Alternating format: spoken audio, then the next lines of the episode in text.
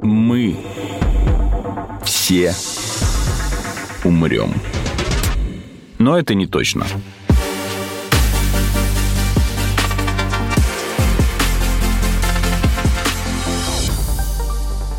Здравствуйте, это подкаст «Мы все умрем, но это не точно», где мы с научной точки зрения изучаем, что же готовит Земле и людям обозримое будущее. Меня зовут Артем Буфтяк, моего соведущего Игоря Кривицкого нет, да и ладно.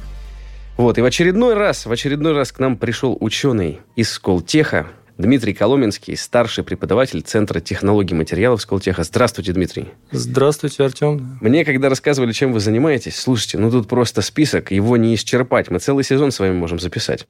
Исследования, связанные с гидромеханикой, вычислительной гидродинамикой. Далее у нас и вихревая динамика, взаимодействие жидкости и твердого тела, и, как я понял, там последняя область, точнее, не просто, а область, которой вы уделяете большее количество времени э, последнее время, это механика полета. Первый вопрос, который у меня возник, вот если мы берем название и дробим его на изначальные составляющие, био и механика, это получается биология и физика механики. Да, совершенно верно. А как получилось, что стык вот этих областей знаний, он сформировался в отдельное направление, и что это направление изучает? Да, да, очень хороший вопрос. А, действительно, это, с одной стороны, механика, которая применима как к неживым каким-то объектам, так и к живым объектам, но, с другой стороны, все мы живые организмы, мы угу. состоим из каких-то материалов, а, в том числе и мы представляем собой какие-то конструкции, и а, поэтому, в общем-то, все то, что к неживым объектам применимо в смысле физических законов, к нам тоже в той или иной степени применимо, и можно знания применять в двух областях а, в равной степени. Это ответ на вопрос первый, наверное. Ну, то есть, если у нас, допустим, какая-то составная часть на шарнире – это механика. Но при этом то же самое движение нашего колена – это уже биомеханика. Э, да, да. То есть, так. Ну, ну да, то есть, э, когда это живые организмы, то это уже становится биомеханикой, угу. потому что все, что касается живых организмов, это наука биология, то есть то, где присутствует биология, где присутствует механика, логично назвать биомеханикой. Так, и получается, например, у меня просто живой образ в голове – это роботы Boston Dynamics, которые вот ходят такие. Получается, когда они создавали конструкции, они опирались именно на биомеханику, и даже повторение движений человека. По крайней мере, их робот, который имитирует вот э, конструкционно анатомию человека. У них есть еще робот-собака.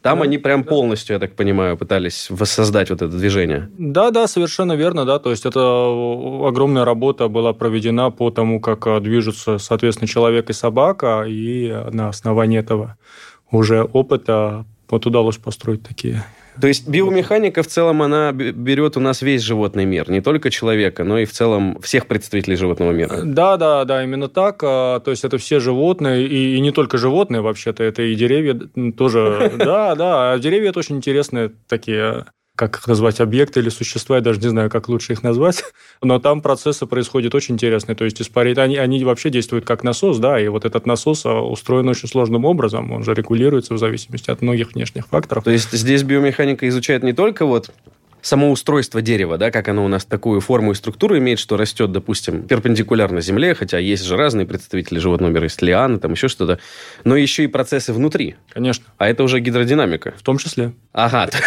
То есть вы стремитесь узнать еще и, как вообще эволюция приобрела вот такой механизм, что у нас, получается, какие-то питательные вещества вместе с жидкостью собирать из земли и все клетки, получается, дерева питать. Да, да, да, да, да. Такой процесс, да, включает в себя механические какие-то действия клеток а, дерева. Так, а, ну хорошо. Представители животного мира у нас как бы не то, что пальцев одной руки не хватит, а есть ли вообще такое число?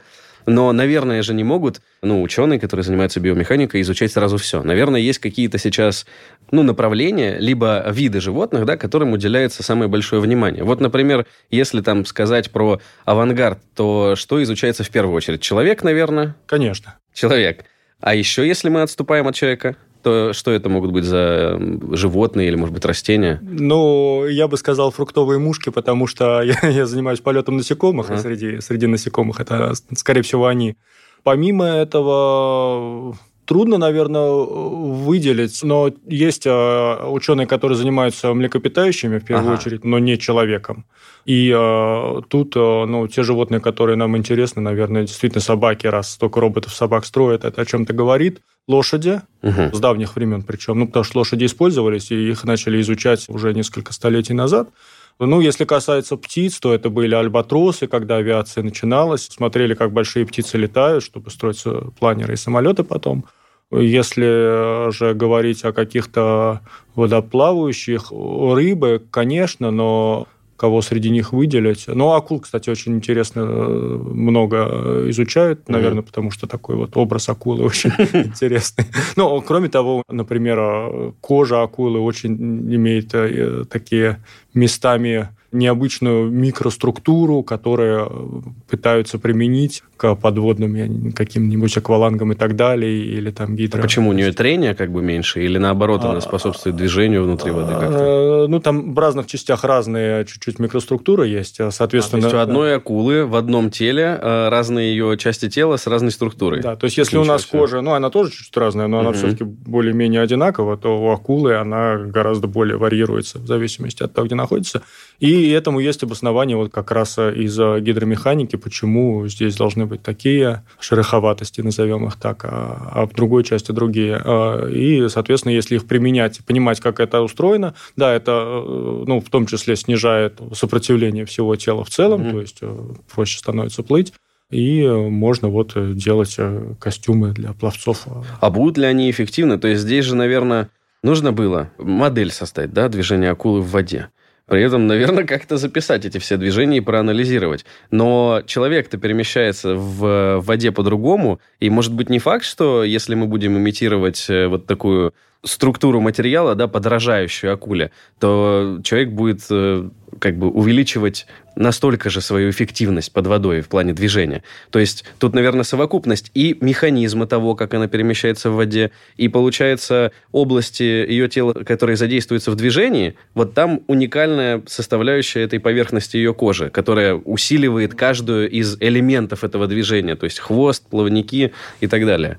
Да, совершенно верно. Независимо от а, того, как а, этот а, это животное движется, как акула плывет. Нельзя рассматривать действие ее шероховатости угу. ее кожи. И, конечно, когда мы их переносим на какие-то интересующие нас объекты... Ласты сделали, да, допустим. ласты и так далее – конечно, нужно понимать именно механику того, как действуют эти приспособления а, в акуле, и будут ли они в таких же условиях работать а, на наших ластах. Ну, должен сказать, что, конечно, все-таки первые попытки всегда это просто взять, скопировать и посмотреть, а уже потом, а потом, поняв, что что-то не так, пытаться уже понять, а в чем же дело. Ну, это, наверное, нормальный процесс. Не, ну это в целом, то есть наука как бы получила ответ, а потом, наверное, когда э, эта информация найдет применение, применения это лишь вопрос времени. Главное, чтобы был как бы изучен вопрос. То есть появится задача, а у нас уже мы, допустим, понимаем принципы того, как это устроено в акуле. Вот вы сказали, что получается у нее уникальная вот эта структура ее кожи. Ну, вообще, это, конечно, вопрос такой больше философский, что как эволюция в целом такое многообразие видов, ну, не допустила, а скорее стремилась к такому многообразию. И я вот сегодня, э, когда читал э, скорее про представителей животного мира, которые умеют летать, я посмотрел на этот список, а там у нас, значит, планирование, парашютный спуск, такой вот похожий термин mm-hmm. был. А, то есть видов на самом деле полета большое количество. Есть э, машущий полет, да. То есть получается, что эволюционно задумывалось там огромное количество видов этого полета, и там даже было написано, что, получается, ученые, там, допустим, палеонтологи, они смотрели, в какие вот эти временные промежутки этот представитель этого вида менялся, и, и находили подтверждение того, что эволюция меняла устройство, ну, крыла, допустим, и, соответственно, даже полет менялся. Да, да, да. Так, э, ну, по крайней мере, теория, вот, э, которая сейчас есть, она именно о том и говорит, что, ну, насколько я помню, может быть, это даже не самая последняя информация, но планирующий полет предполагается все-таки произошел раньше. Да-да-да, самые первые они утверждают, что да, было. Да, да. А потом, а потом, значит, уже машущий полет произошел. Ну, наверное, это логично, и подтверждение этому, ну, в общем-то, есть. Но, конечно, как в палеонтологии, наверное, вопросов открытых очень много. Ну, вообще, маленькие животные, как я понял, они их трудно им найти и отследить этот процесс, потому что там, когда про каких-нибудь птеродактилей речь, ну, это речь, точнее, эта махина там сохранялась с большим, получается, с большей вероятностью доживала до того, когда ее найдут. А вот, если честно, я не знаю, но на самом деле же насекомые сохраняются в янтаре. Не-не, насекомые, да. Я имел в виду именно, если мы говорим говорим про птиц, mm. да, то есть насекомые, да, с этим как бы тоже повезло. Кстати, про насекомых. Тоже читал информацию, что как раз-таки первые насекомые обладали именно вот планированием, то есть они забирались куда-то, допустим, на дерево или в джунглях куда-то повыше и планировали с этого дерева вниз. Да, и на самом деле, ведь э, сейчас же есть муравьи, которые планируют так же. Да, они Именно же... планируют. Не, ли... не вот это план... вот летом мразь, которая, она и ходит, и летает, и от нее спрятаться нет, некуда. Нет, нет, они, как обычные муравьи, но у них такое плосковатое тельце, и они могут управлять им. Ну, это вот один известный ученый провел много экспериментов в Панаме. Сбрасывал муравьев? Да. Идеальная работа. Да, да, это, это очень интересная работа, и ну, опять же, он очень интересно про это рассказывал, и, и совершенно видно было точно, ну, то есть это и, и, и данные, статистика обработанные об этом говорит, и просто глядя на то, как они летят, видно, что они, они не просто падают, а они планируют и, в общем-то, приземляются на то же дерево туда, куда им нужно. Еще и туда, куда им нужно? Ну, конечно. То есть их э, органы там, э, ориентирования в пространстве, ориентации в пространстве позволяют э, еще и оценить, куда я сейчас спланирую? Ну, летающие насекомые могут это сделать, а, а ну тут, кстати, да, блин, не поспоришь. Муха понимает, куда она летит. Ну, как-то просто закрепилось, знаете, как в массовой культуре, что муравьи, они же как роботы. Ну, вот для, для широкого, там, не знаю, зрителя кино, например, что муравьи, они тупые ну, они как будто действуют в рамках заданной их программы, а тут он еще и понимает, как ему спланировать, чтобы приземлиться, куда ему надо. Ну, это очень сложное поведение. Это, это сложное поведение, да. Ну, это все равно, можно сказать, программа, но разница между поведением и программой э, ну, да. обсуждаем. Поведение – набор программ, наверное. Можно так, наверное, сказать. А, хорошо. А вот, например, мы захотели изучить как, к примеру, вот этот муравей падает. А какая должна быть команда исследователей? То есть, ну хорошо, будет явно кто-то, кто занимается зоологией, э, ну, тут, наверное, инсектология, раз это насекомые. Энтомология. Энтомология, да-да-да. Будет энтомолог, будет, скорее всего, понадобится математик, я предполагаю, если дело касается моделей. То есть вот кто будет составлять команду, чтобы вот найти объяснение вот такой на стыке механики и биологии явления, как там планирование? Ну, это, я бы, наверное, сказал, все-таки в первую очередь это биологи и энтомологи в случае насекомых, которые, собственно, можно, наверное, сказать, ставят задачу, ну, или вопрос, который им интересен. А Но они выявили факт, они да. говорят, ребята, да. вот как это работает? Да, а да, вот кому да, они говорят, как да, это работает? Да, да. да. Ну, если это касается механики, то это, соответственно, будет биомеханика, и тут математика играет очень большую роль. Ну, математика такая классическая, дифференциальные уравнения, там, численные методы их решения, то, чем я занимаюсь. Но на самом деле сейчас, и, в общем-то, уже с давних времен, а, статистика в биологии очень важна. То есть биологи очень хорошо знают статистику сейчас. И э, статистическая обработка данных сейчас производится на таком очень глубоком уровне. То есть это не то, что просто сделали эксперимент, посмотрели и сказали, что, а, наверное, все-таки так. Но есть способы, которые общеприняты для анализа этого довольно большого набора данных, который получается, угу. и на основании их делаются выводы, насколько это значимое явление или незначимое. В принципе, как в медицине, и, наверное, это пришло из медицины, потому что в медицине, конечно, все-таки... там статистика, да, извините. Да, да, да. Теперь это и ну, теперь или не теперь, но, по крайней мере, с некоторых пор это и э, в биологии вообще э, также развито и важно. Так, и вот они вам дали задачу. А как вы будете понимать, что нужно посчитать? Mm, да, вот это вот это, это, это одна из самых э, таких один из самых сложных моментов, потому что, конечно, ну на своем опыте могу сказать, что поскольку студенты, которые изучают биологию традиционно, и те, кто изучает механику, ну да, механику, скажу так, традиционно, изучают не одни и те же предметы. И поэтому они, эти студенты, не узнают э, полный набор даже просто терминов, на которых э, можно общаться друг с другом. Угу. И, соответственно, ставить задачу – это, наверное, самая такая ключевая сложность. И здесь очень много бывает обычно недопонимания. И э, часто это перерастает в нежелание сотрудничать, к сожалению, потому что люди говорят немножко на разных языках, и если биолог ставит задачу, а, а ну, там, не знаю, математик или человек, который занимается механикой или инженер, он говорит, нет, эта задача не имеет а, никакого смысла, и, и так делать нельзя, и а, часто бывает, что ну, у меня тоже возникало желание закрыться, и вообще это бесполезное занятие, и не нужно это делать. Вот. Но на самом деле, ну, как я понимаю сейчас, это вот именно за счет того, что вопрос есть, и он может быть решен mm. именно с помощью тех средств, которые, допустим, инженер знает или человек, занимающийся математикой. Но вот э, сделать постановку задачи сложно. И тут, э, ну, только, наверное, переходя на какой-то общий, общечеловеческий язык э, не специализированный и э, пытаясь э, понять, собственно, а наши коллеги каким набором знаний обладают, и ну, потом читая статьи, опять же, совместные публикации mm-hmm. кого-то, кто работал в таком ключе, это помогает найти общий язык. А механика хватит, ему же нужно знать еще условия среды, ему же нужно знать, как бы, из каких элементов те части, которые взаимодействуют со средой у этого животного состоят. То есть, условно, если это муравей, то это хитин. Соответственно, нужен человек, который будет хорошо понимать вообще структуру хитина, как он образуется, какие у него есть варианты для разных видов.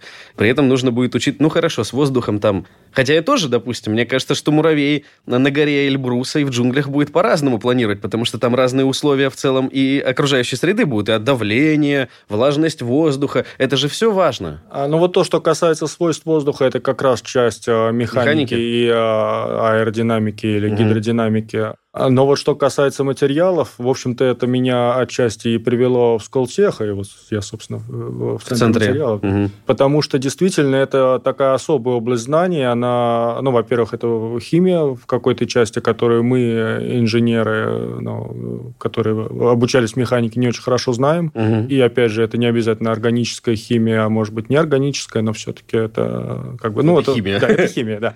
И, э, конечно, да, это важно, и это, ну, это, наверное, еще вот э, одна такая возможность взаимодействия с биологами, которая тоже отлажена, и, и конечно, есть люди, которые занимаются химией и биологией, угу. вот, и, наверное, это биохимия называется, я могу предположить. Скорее всего. вот. Просто тут я вряд ли, а, а, вряд ли могу много чего-то рассказать, но, конечно, это один из ключевых таких моментов. Э. То есть в команде уже три специалиста, как минимум. Биолог, математик, механик и еще, скорее всего, человек, который занимается материалами. Вполне может быть, и, конечно, это всегда принесет э, плоды такое сотрудничество.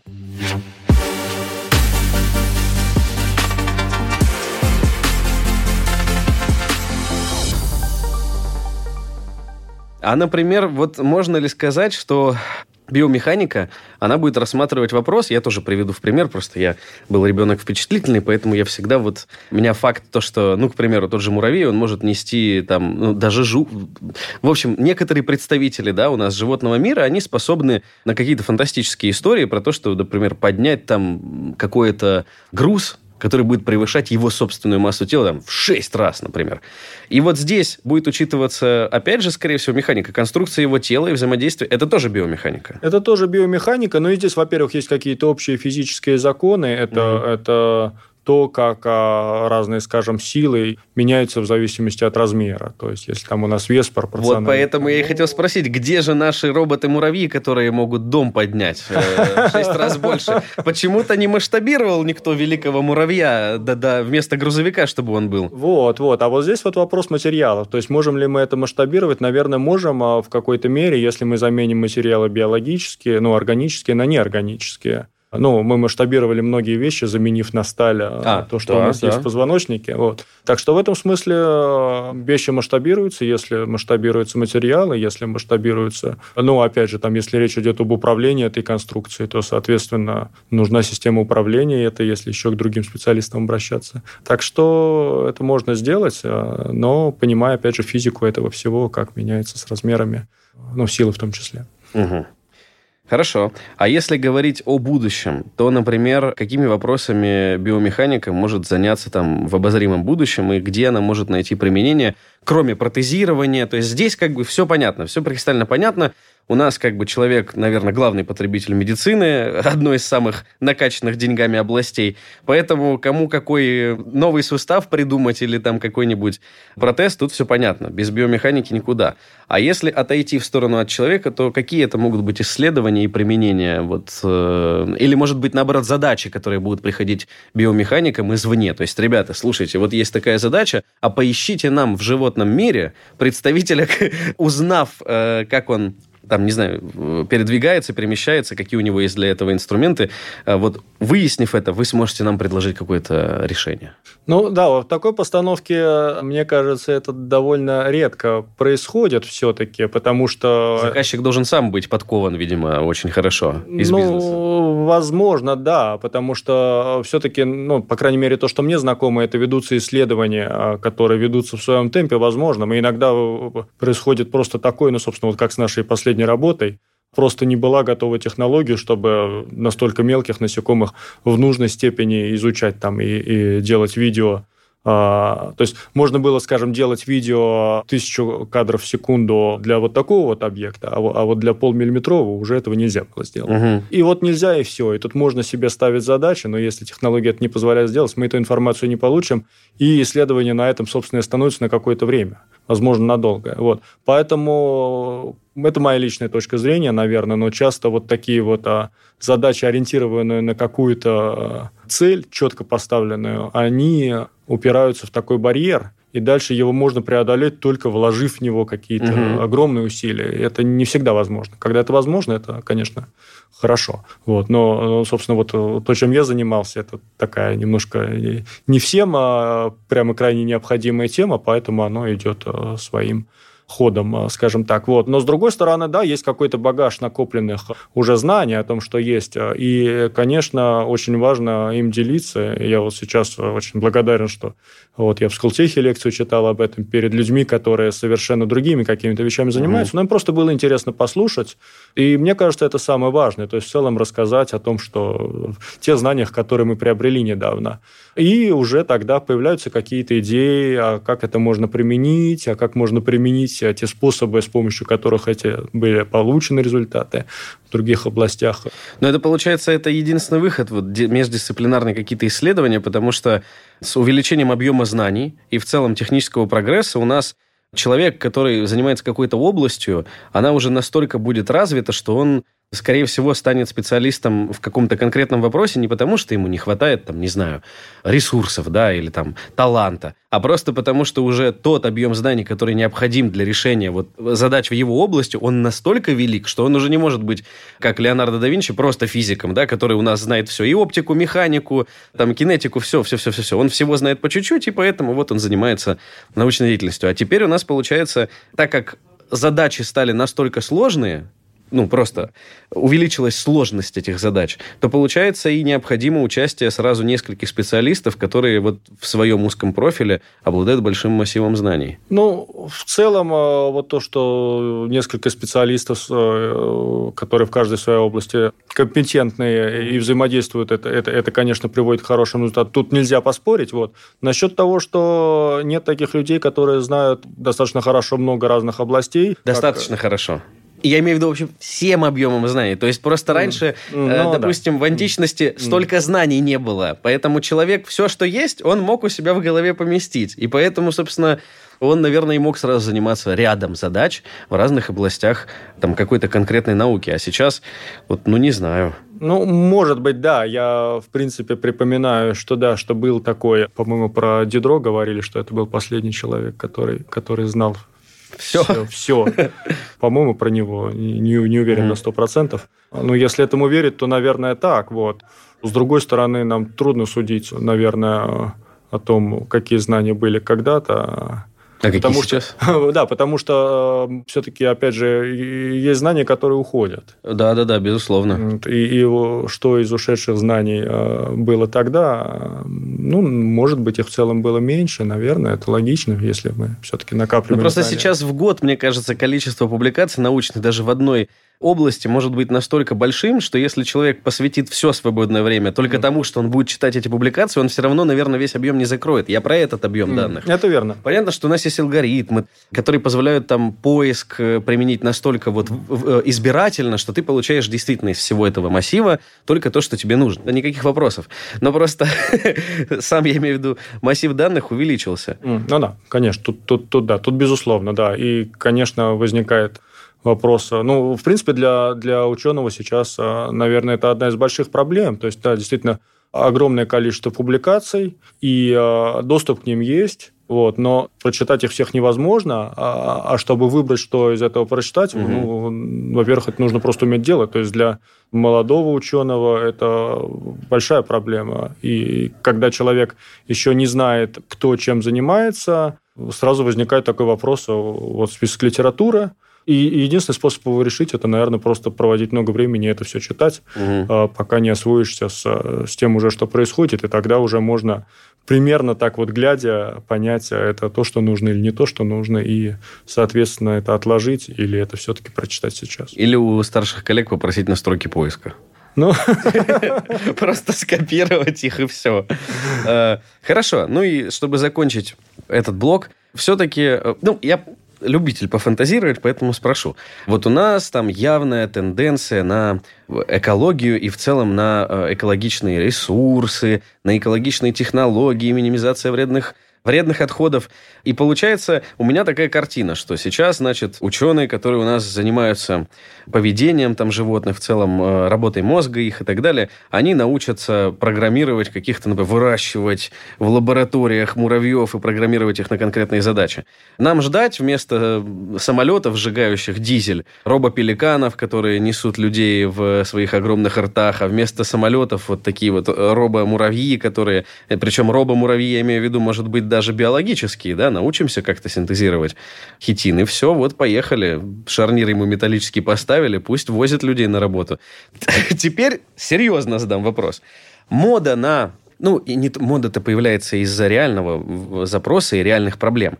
Вот осознание проблем, да, связанных с тем, что у нас достаточно грязное производство и много грязных технологий, и популярность э, там, экологичных решений в обществе, которая там, заставляет власти идти к ученым и просить их все-таки как-то придумать, где нам можно меньше вредить окружающей среде, вот это может дать такой большой буст, чтобы биомеханики получили больше работы и стали более востребованы именно в плане альтернативы, позаимствованные из природы, усовершенствованные. Может быть, там на стыке разных видов что-то придумывали. То есть здесь есть какая-то конвертация этого запроса и экологической повестки или нет? Я думаю, это уже сейчас происходит. И, э, ну, наверное, это в первую очередь выходит в повышенный интерес к, ну, и биомеханике в частности, но это есть и биогибридные технологии, то есть с чего вы начали.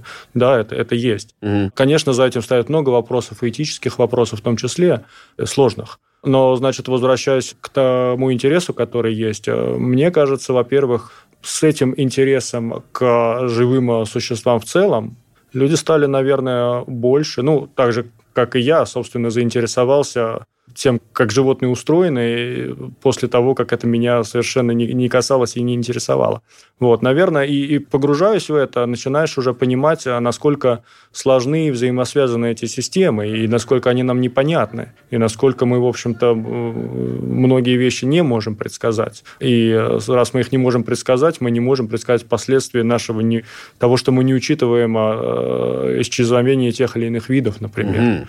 Вот. Даже так? Да, да, да, да. Это, это может а, совершенно выйти. Ну, это, в принципе, таких примеров много, когда это неожиданным образом у нас а, популяция каких-то видов исчезала, каких-то она увеличивалась совершенно неприемлемым образом, а это как-то пытались погасить, и это приводило тоже не всегда к результатам желаемым. И, наверное, вот это вот как раз дает мотивацию для, для того, чтобы понять, попытаться понять в целом, как природа устроена живая ну и не живая тоже.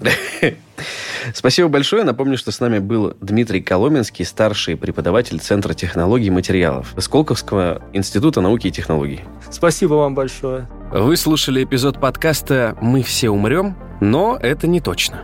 Слушайте эпизоды там, где вам удобно. Например, в приложениях Apple Podcasts, Google Podcast, CastBox или SoundStream, а также на Яндекс Музыке или на Spotify. Комментируйте и делитесь с друзьями. Mm-hmm.